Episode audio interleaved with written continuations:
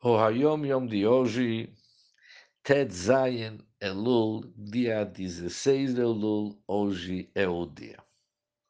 O Alter Rebbe explicou a frase Kol Nefesh Achat MiYisrael Ki Ilu Kiyem Olam.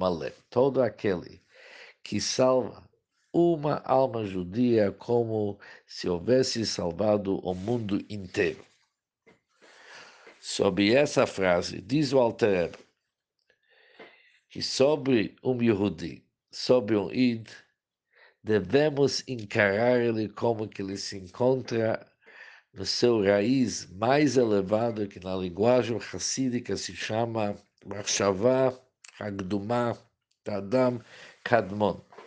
Como que ele se encontra no Adam Kadmon, que significa no homem primordial. Isso é um nível no Kabbalah mais elevado que tem. No todo Seder Histalshalut, no todo desencadeamento dos mundos.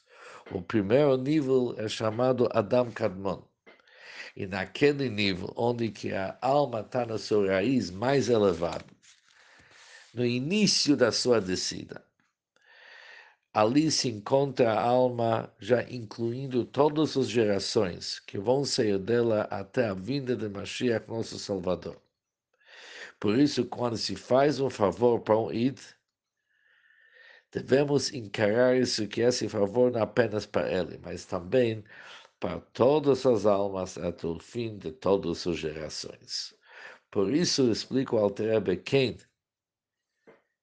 salva uma alma, é como se estivesse salvando o mundo inteiro, porque quando você olha para mim, não pode olhar somente sobre ele como que ele está na nossa frente, mas também com todas as gerações que ainda vão sair dele, porque o id, devemos olhar para ele como que ele está no seu raiz.